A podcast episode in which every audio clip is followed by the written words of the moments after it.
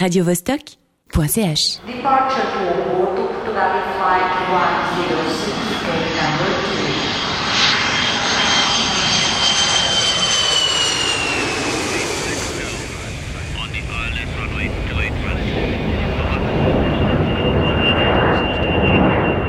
Départ à destination de Mykonos, lundi et mercredi, l'île de Pâques jeudi, Fidji vendredi, La planète bleue, décollage immédiat.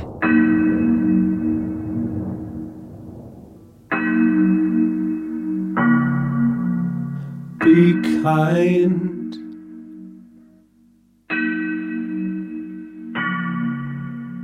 Be kind.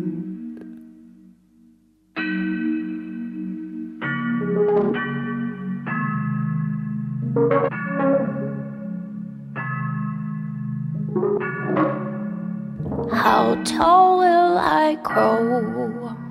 Only time will show. It passes by slowly. I feel hollow and tiny.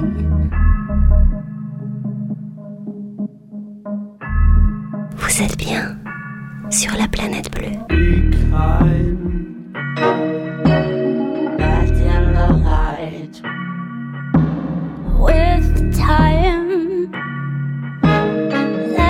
The light.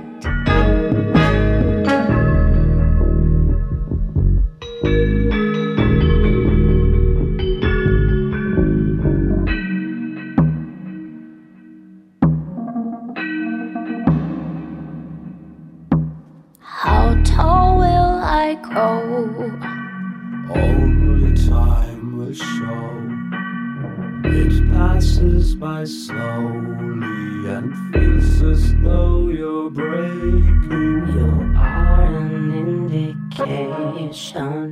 of trust and affection. but deep purest intentions. We plant our love in you.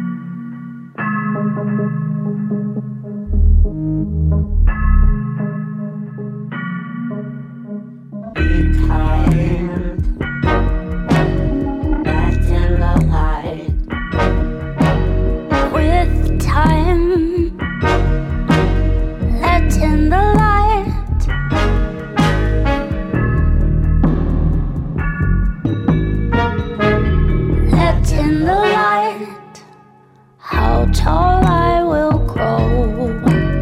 Only time will show. It passes by in heartbeats. I feel my insides quaking. Are an indication of trust and affection. With the purest intentions, I plant my love in you.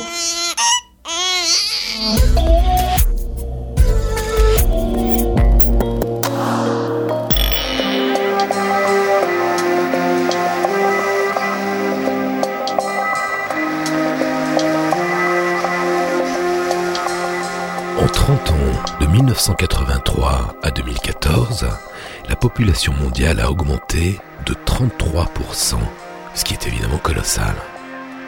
Mais vous savez de combien a augmenté la consommation de viande pendant la même période? De 100%. La planète bleue, l'actualité à venir, les musiques du monde de demain. Aujourd'hui, nous allons voir que le trafic de déchets toxiques et radioactifs bat son plein vers la Calabre, au sud de l'Italie.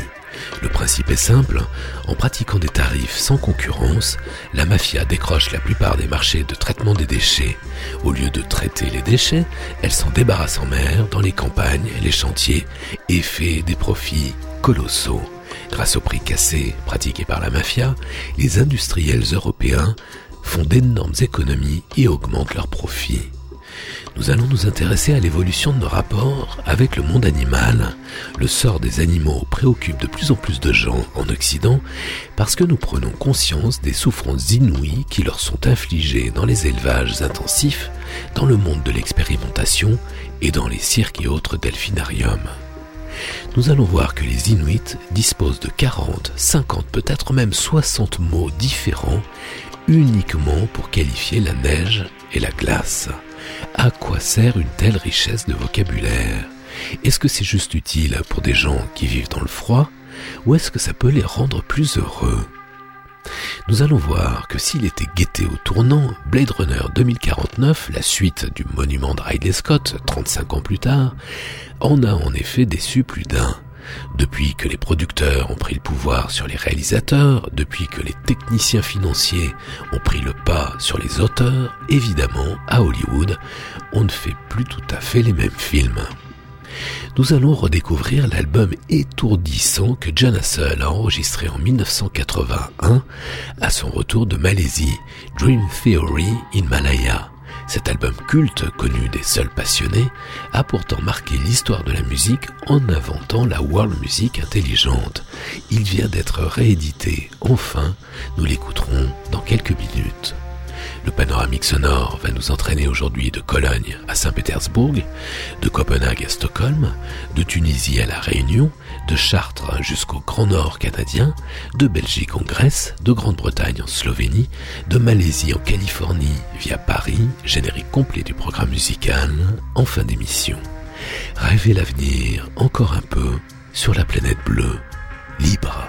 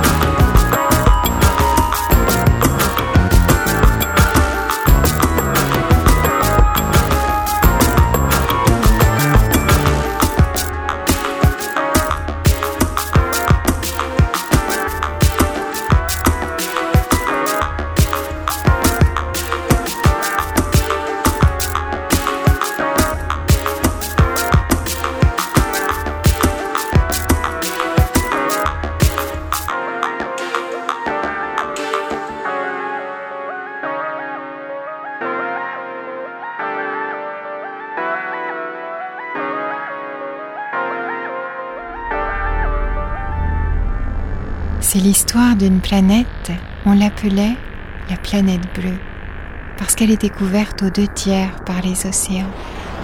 Et cette planète faisait du bruit, elle émettait une multitude de sons, à dire vrai, une véritable cacophonie. Il fallait s'approcher très près, mais vraiment très près, et endosser son stéthoscope pour arriver à entendre quelque chose de distinct sur cette planète. En fait, c'est l'histoire d'une fille qui s'approchait de cette planète, un stéthoscope à la main, le genre de fille qu'on appelait une écouteuse, une écouteuse.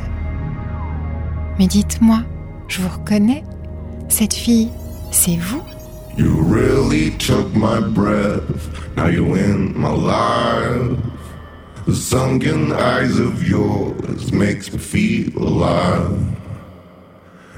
Every step you take, I follow you. I listen to your heartbeat, give you all the love you need. The night when it felt so wrong.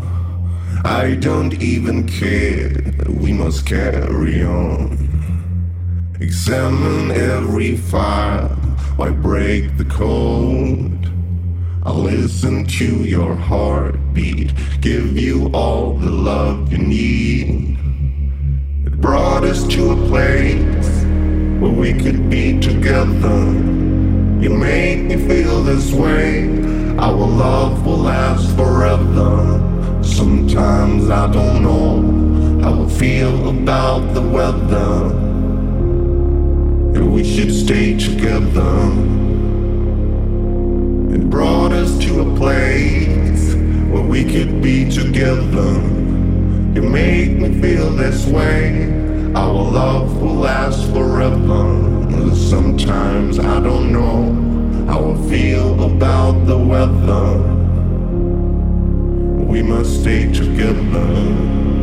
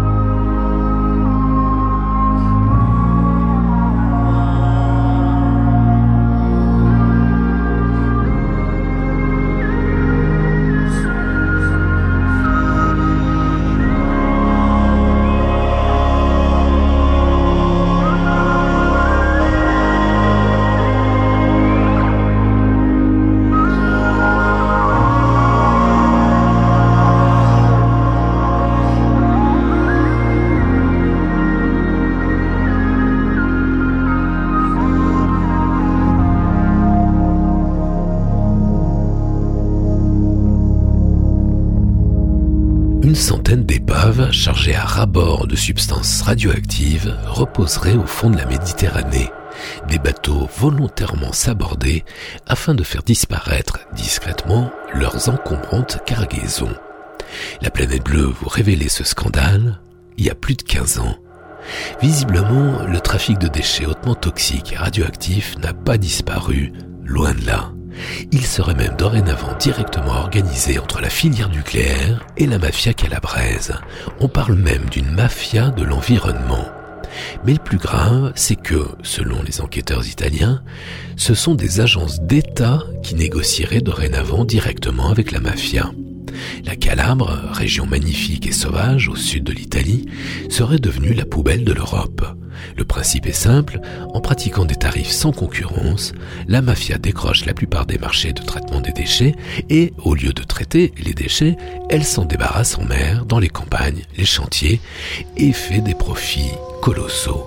Grâce au prix cassé de la mafia, les industriels européens font eux aussi d'énormes économies et augmentent leurs profits procureur de la République assassiné, autopsie truquée, absence de statistiques sur les troubles médicaux, assassinat, bidon d'uranium enrichi, immergé ou enterré, décharges illégales débordant de substances toxiques venues de toute l'Europe nucléaire et chimique, Allemagne, France, Autriche, Belgique, Pays-Bas, trafic d'armes chimiques qui mettent en cause plusieurs États extra-européens comme la Syrie, la Russie, les États-Unis, voitures pleines de déchets radioactifs coulés au fond des rivières, camions chargés de fûts disparaissant en pleine nuit, containers soi-disant vides mais lourdement chargés transitant par la Calabre, bidons toxiques abandonnés dans les campagnes, déchets radioactifs coulés dans le béton pour construire les tunnels autoroutiers, enfouis dans le sol et sous les vergers, dans des mines secrètes, des déchetteries et carrières illégales, des usines désaffectées, dans des vallées perdues, dans les montagnes. Des écoles ont même été construites sur et avec des matériaux toxiques. Les enfants et les enseignants souffraient de cancer, on a fini par les fermer. La terre est polluée, l'eau est polluée, les populations locales semblent résignées, déjà très pauvres, elles périssent empoisonnées. Les morts dues à des tumeurs cancéreuses se multiplient de façon spectaculaire à travers la Calabre.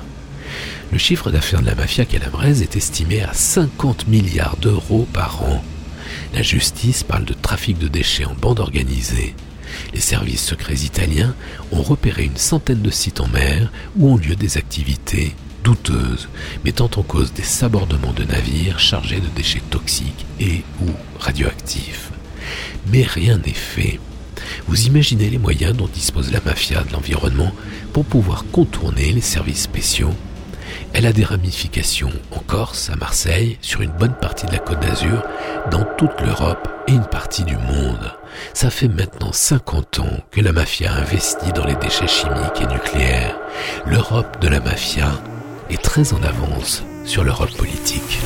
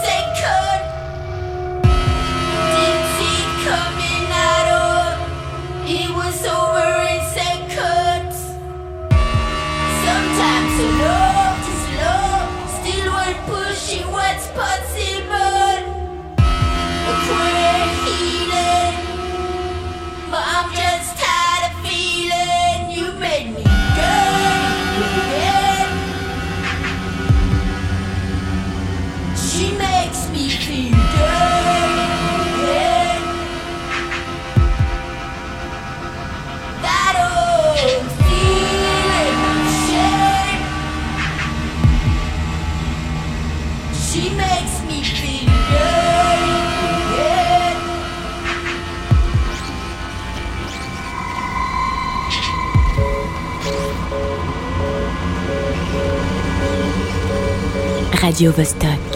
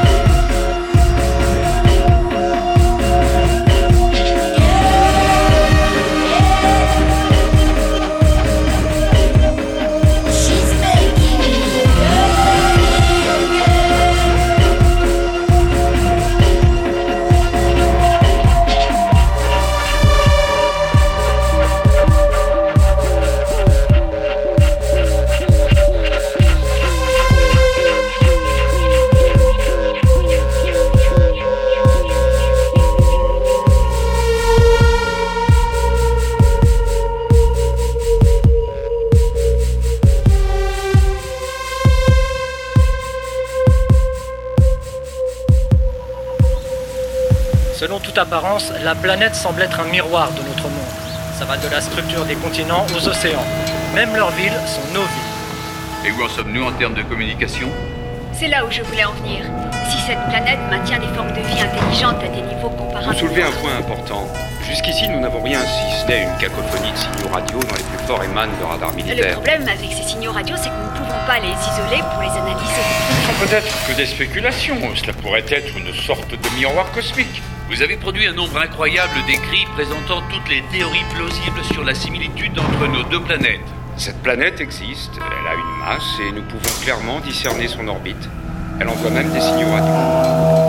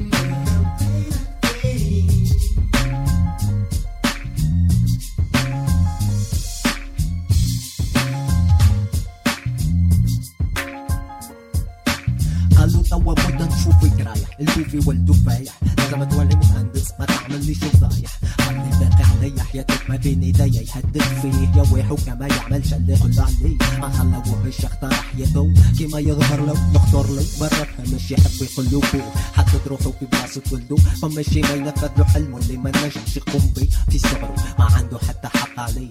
ما فهموش اللي العظمة نهار تنجم تعمل طق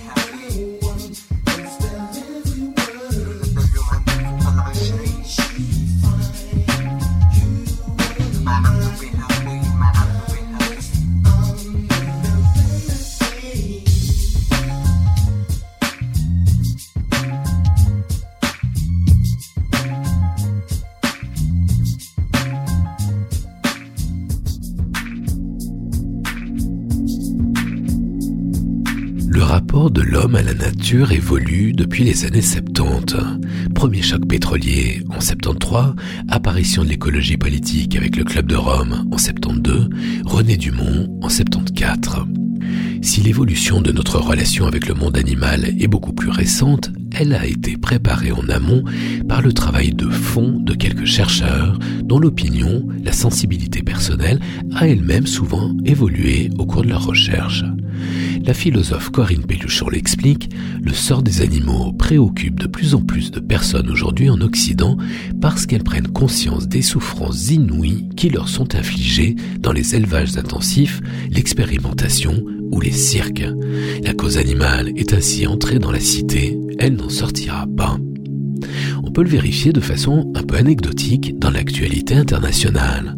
En France, le parti animaliste, âgé de moins d'un an, a quand même obtenu suffisamment de suffrages aux dernières élections législatives pour bénéficier du financement public. Un tribunal argentin a ordonné la remise en liberté d'une chimpanzé du zoo de Mendoza, qui va donc être relâchée dans une forêt brésilienne après 19 ans de vie en captivité. Juste avant de quitter ses fonctions de ministre de l'Environnement, Ségolène Royal avait promulgué un arrêté interdisant la reproduction en captivité des orques et des dauphins, ce qui signait enfin la fin des delphinariums de la Côte d'Azur, comme ça a déjà été le cas dans plusieurs autres coins du globe mais on peut lire notre intérêt récent pour le respect de la vie animale à l'aune d'un phénomène d'une ampleur historique. Nous sommes entrés dans la sixième grande phase d'extinction d'espèces dans l'histoire de la planète. Si on y associe le dérèglement climatique et les déchets nucléaires, on peut discerner ce qui va rythmer les siècles prochains. Du coup, la notion révolutionnaire de droit animal, apparue dans les années 60, progresse. On parle d'antispécisme, c'est-à-dire du refus de donner à Homo sapiens une place prédominante par rapport aux autres espèces animales. On peut sans doute reprocher aux vers d'avoir raté ce rendez-vous, d'autant qu'historiquement, la cause animale a toujours été plus proche des valeurs de gauche. Une littérature conséquente s'est développée, de L'animal est une personne de Franz-Olivier Gisberg à Steak Machine de Geoffroy Le Guilcher. Les actions coup de poing de certaines associations telles L214 ont été abondamment relayées par les réseaux sociaux, conduisant les grands médias à s'en faire écho. Depuis une dizaine d'années, l'éthologie s'intéresse à la personnalité propre d'un animal et c'est passionnant. Elle s'intéresse à ce qui le rend plus ou moins curieux, explorateur ou conservateur, méfiant. Tous ces traits de caractère, il y a encore quelques années, on ne les aurait attribués qu'à des humains. Il paraît que cette évolution rapide de l'éthologie coïncide avec la féminisation de la discipline. Un peu de la même façon, nombre de chercheurs tout autour du monde s'intéressent aujourd'hui de plus en plus au comportement des plantes, à leur sensibilité, à leur communication. Peut-être qu'une nouvelle discipline est en train de voir le jour. Si le sujet vous intéresse, voyez le passionnant dossier original et documenté que lui consacre l'excellente Revue du Crieur, dont on ne cesse de vous dire du bien sur la planète bleue. La Revue du Crieur, sûrement aujourd'hui le meilleur MacBook disponible en librairie.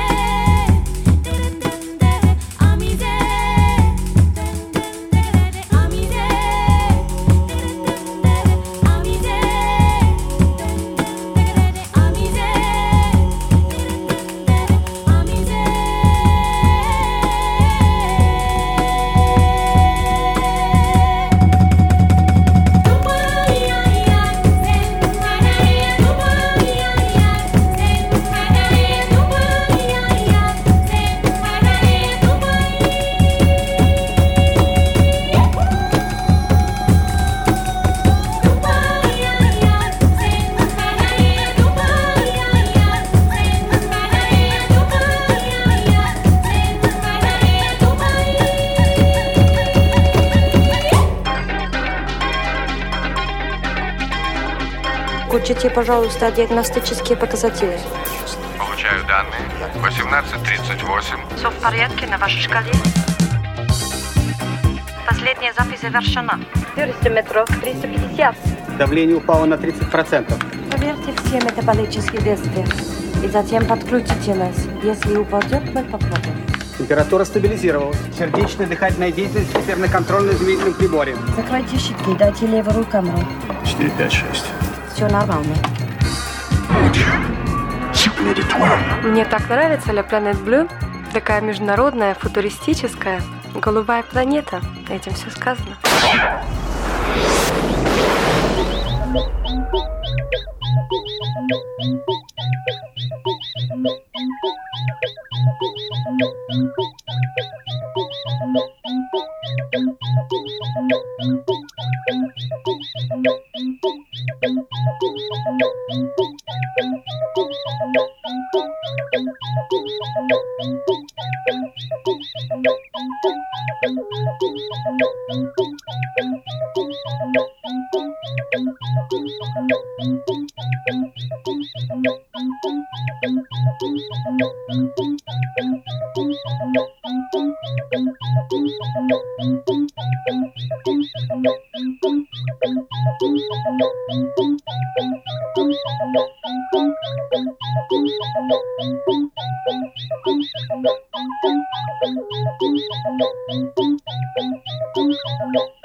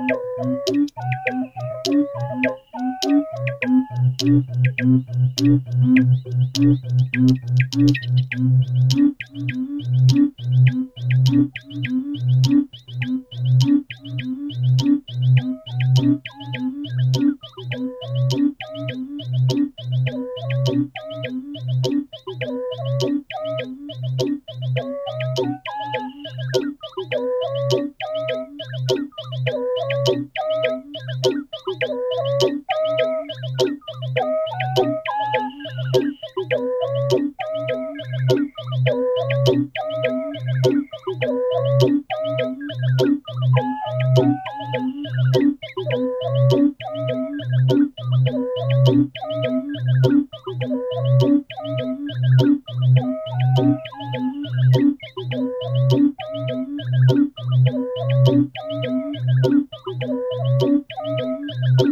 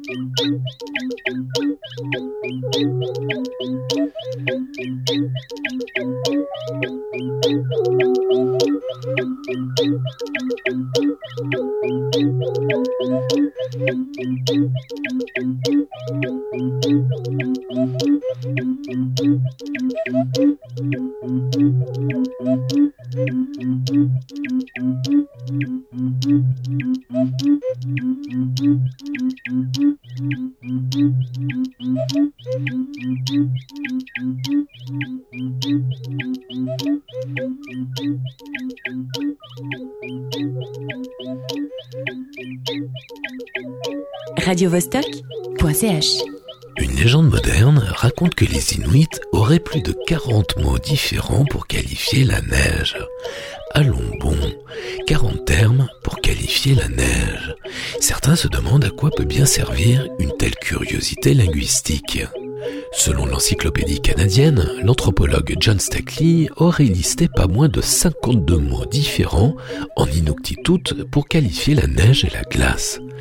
Mais cette croyance a été remise en cause par plusieurs linguistes et anthropologues. L'estimation dépend évidemment de la façon de décompter les termes. Dans son dictionnaire de Ninoktitut de Nunavik, le Québec arctique, le linguiste Lucien Schneider cite une douzaine de mots de base pour désigner les différentes formes de neige et une dizaine d'autres pour la glace. Ce à quoi il convient d'ajouter la façon dont les mots se combinent avec d'autres éléments, car l'Inuktitut est une langue dite agglutinante, dont les mots sont généralement constitués d'un élément de base, le radical, qui indique le sens de départ, auquel s'ajoutent d'autres éléments, les affixes, qui viennent préciser ou modifier le sens de base. Au total, l'observateur zélé découvrira une kyrielle de termes pour qualifier les différentes formes de neige et de glace, sans doute plus encore que la cinquantaine repérée par John Steckley. Mais puis-je me permettre de vous inviter à regarder les choses un peu différemment, camarades écouteurs, sous un autre angle? Franchement, que les Inuits disposent de 48 ou 65 mots différents pour qualifier la neige, est-ce vraiment ça le plus intéressant? Le plus intéressant ne serait-il pas la richesse formidable que ça leur procure? Nous, quand il neige, on dit « Oh, il neige » ou alors « Oh, zut, il neige ».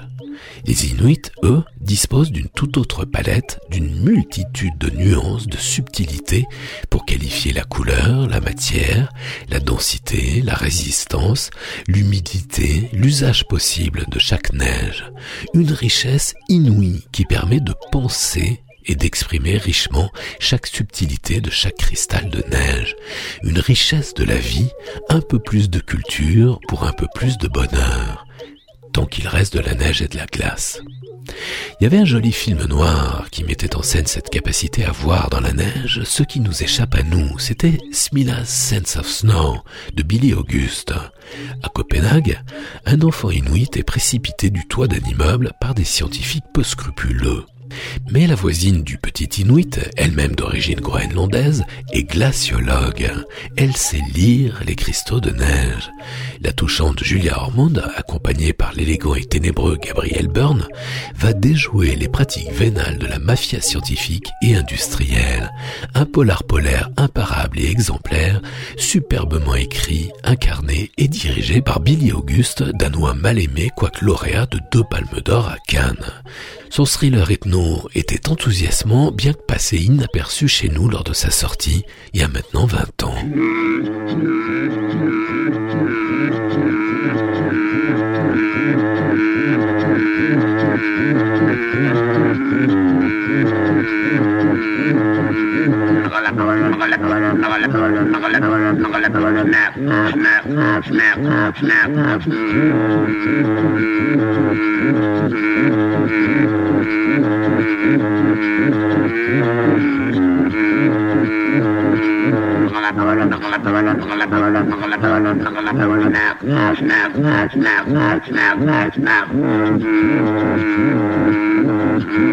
Niet verder aan Ha, ha, ha, ha, ha, ha, ha,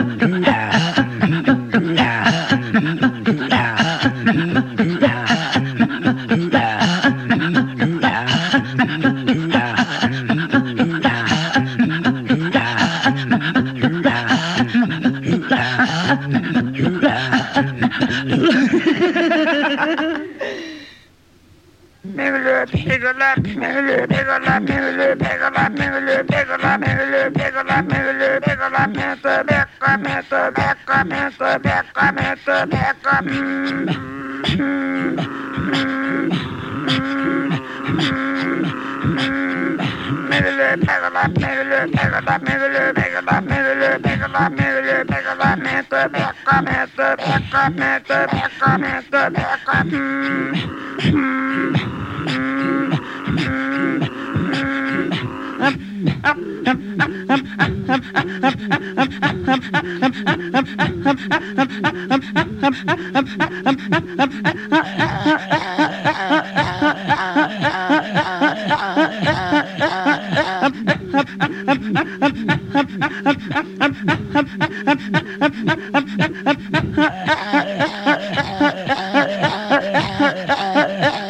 ha ha. La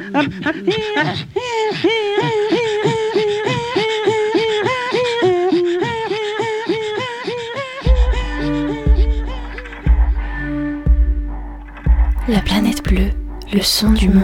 I am suffering my resistance at your insistence.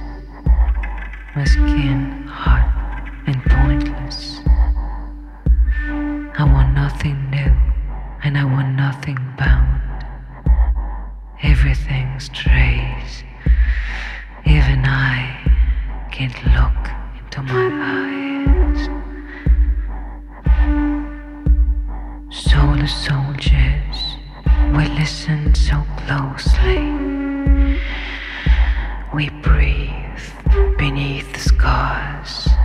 Our shivering flesh in our bone frozen.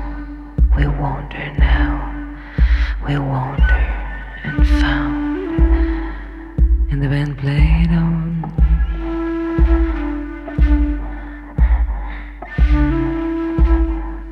And the band played on.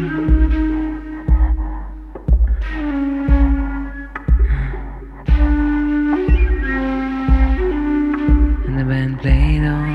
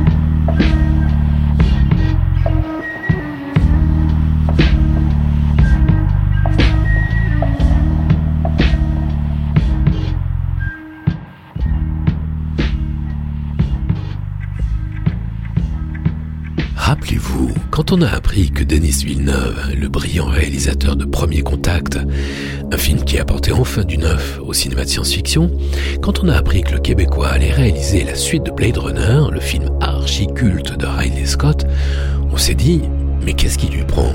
Sa vision est-elle si forte qu'il prenne le risque de courir au casse-pipe en tournant la suite de ce monument de la science-fiction? Fallait-il une dose abyssale d'inconscience, un ego démesuré, une excitation d'ado mal gérée? La réponse est moins romantique. Il a répondu à une commande. Le public va devoir se faire à ce nouveau paradigme hollywoodien. Les grands réalisateurs étaient de grands auteurs, leurs films étaient parfois l'œuvre d'une vie, souvent le fruit d'un investissement personnel radical au long de plusieurs années. Cette époque est révolue. Les réalisateurs sont aujourd'hui des mercenaires qui répondent à des commandes. Dans les grands studios, les techniciens ont remplacé les visionnaires. Les producteurs ont pris la main sur les auteurs. Même les plus grands noms avouent aujourd'hui avoir du mal à monter un projet. Blade Runner 2049 a révélé d'ailleurs un Denis Villeneuve encore plus cadré par le studio que Ridley Scott ne l'avait été à l'époque, c'est dire. Un casting rentable. Que dire du bellâtre Ryan Gosling, incarnation vide de la confiscation des castings par les studios, imposant les acteurs sur leur seul registre bankable Qui parle d'art? Et que penser de la musique? Le compositeur attitré du cinéaste, l'Islandais très éclairé Johan Johansson, a été remercié par la Warner, effrayé par ses compositions audacieuses pour Premier Contact, qu'on a souvent écouté sur la planète bleue. Le studio lui a préféré une BO conventionnelle confiée à Hans Zimmer et Benjamin Wallfisch. On aurait pu rêver plus ambitieux.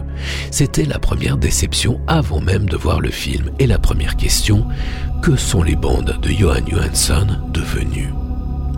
Une partie des critiques s'est emballée, mais pour une fois, la presse n'a pas révélé la détestable nécessité de s'aligner sur la vie des confrères. Et Blade Runner 2049 a beaucoup déçu, forcément. Le film est interminable, près de trois heures, il est trop lent. Le premier personnage du premier Blade Runner, c'était la ville elle-même. Ses superbes visions et la précision de leur rendu à l'image et au son avaient fait la force du film de Ridley Scott. Malgré le formidable travail accompli par Denis Villeneuve et son directeur de la photographie, Roger Deakins, sur la lumière crépusculaire, les formidables décors de Scott ont ici laissé place au numérique et ça se voit. Décors vides, glacés, dépourvus de matière, de son, Les désastres écologiques et militaires ont plongé la Californie dans une brume radioactive qui a remplacé la splendeur grouillante de 2019, au point que le film du Québécois s'inscrit comme une antithèse visuelle de celui du Britannique, sépulcral mais infiniment moins réaliste. En outre, Denis Villeneuve fait preuve une nouvelle fois d'une terrible faiblesse dans la gestion du storytelling. Son histoire n'est pas tenue, le scénario est flasque, on s'ennuie ferme. Malgré la présence au générique de Hampton Fancher, co-scénariste du Blade Runner original, l'histoire photocopie et étire en dépit du bon sens les beaux mystères du premier film. Pas la moindre vision inédite comme Villeneuve avait su en créer dans son film précédent, Premier Contact. Ici, tout a déjà été vu. Malgré une lumière des plus élégantes, le spectateur a bien du mal à s'immerger dans un monde où rien n'est crédible, pas plus les décors en carton-pâte digital que le somnambule Ryan Gosling au volant de sa Peugeot volante. Que nous dit une science-fiction si lisse? Il y a fort à parier que cette dispensable suite laisse bien peu de traces, pourvu qu'aucun producteur hollywoodien abruti n'ait la fâcheuse idée de produire un séquel à 2001 l'Odyssée de l'espace.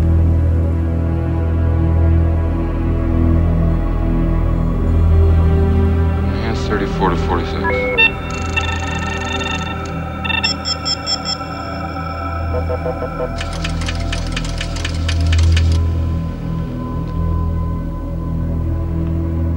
Pull back. Wait a minute. Go right. Stop. Enhance 5719. Track 45 left.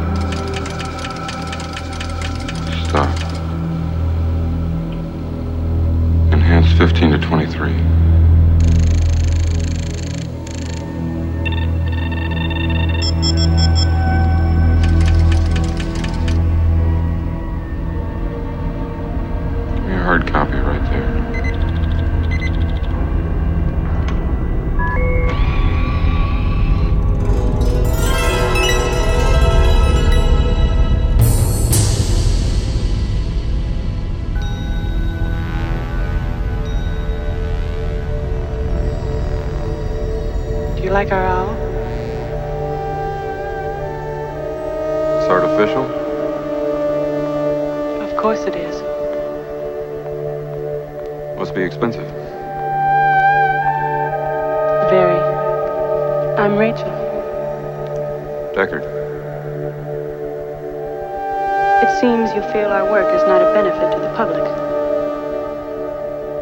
Replicants are like any other machine.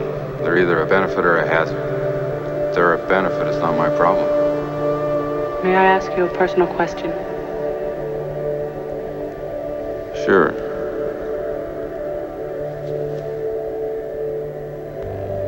Have you ever retired a human by mistake? No. But in your position, that is a risk.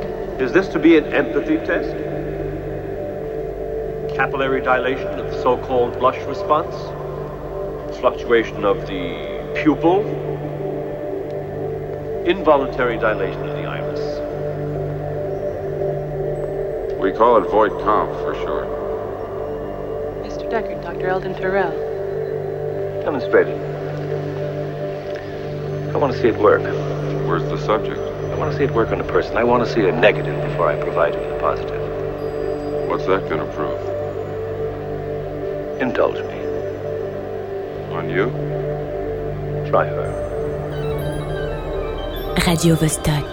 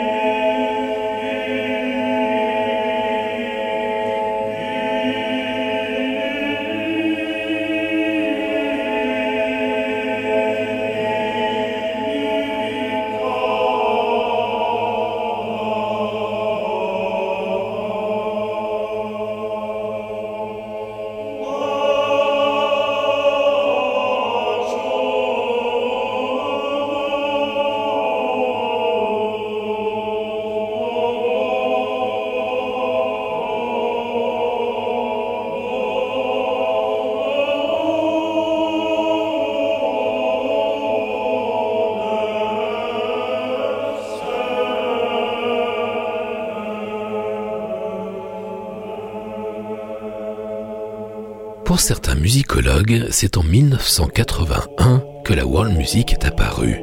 Alors que David Byrne et Brian Eno enregistraient le fameux My Life in the Bush of Ghosts, souvent considéré comme l'album fondateur de la sono mondiale, leur ami, collaborateur et grand frère musical John Hassell, qui vient d'inventer le quatrième monde, le continent des possibles, produit un disque qui va, lui aussi, faire date dans l'histoire des musiques nouvelles, Dream Theory in Malaya. Le titre de l'album, La théorie du rêve en Malaisie, provient d'un article de l'anthropologue visionnaire Kilton Stewart qui dès 1935 mena une étude sur les Sénoy, une tribu aborigène vivant dans les forêts reculées des montagnes malaises. Selon Kilton Stewart, la joie et le bien-être de ces aborigènes avaient un lien avec leur coutume, leur habitude de se raconter leurs rêves chaque matin. Par exemple, quand un enfant avait rêvé qu'il tombait, on y voyait le présage qu'il apprendrait à voler la nuit suivante. Cette tribu avait également pour habitude d'enseigner des chants et des danses de rêve aux peuples voisins afin de créer un lien par-delà les différences. Non loin de là, une autre tribu, les Semelais, environ 2500 individus vivant dans les marais, ont une technique de pêche très particulière. Ils frappent l'eau avec des baguettes plates pour attirer le poisson. John Hassel a utilisé un enregistrement de cette rythmique, l'a retravaillé en studio et l'a mixé au son liquide de sa trompette électronique.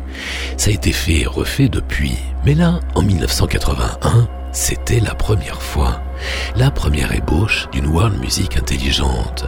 Participe à cet enregistrement étourdissant toute une bande de surdoués abonnés à la planète bleue, jugés plutôt Brian Eno, Michael Brook et Daniel Lanois. Cet album pas facile m'a fasciné des années durant, alors que je menais mes premières recherches magnétiques dans des studios détournés, des nuits durant, dans le plus grand secret, sur ce qui allait devenir, des années plus tard, la planète bleue. Ce disque inouï, le quatrième de John Hassel, date de 1981. Il vient d'être réédité par un petit label allemand. Il est là, sur la planète bleue.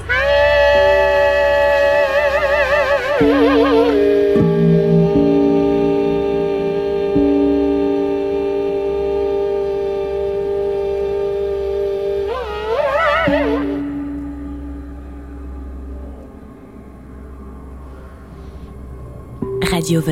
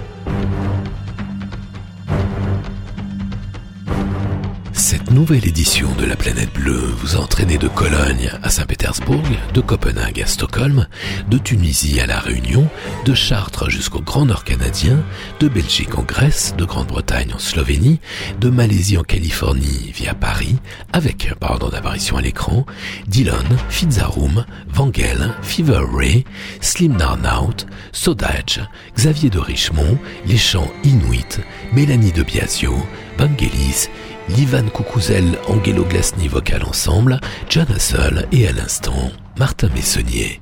Retrouvez les références de tous ces titres et podcastez l'émission sur laplanètebleu.com. La planète bleue, libre, partout, toujours, tout le temps, en FM et en DAB, en streaming et en podcast, sur laplanètebleu.com, sur Mixcloud et sur iTunes. Bonne semaine à toutes et à tous. La planète bleue. Prochain départ pour la Terre. Plus tard, plus loin. Peut-être.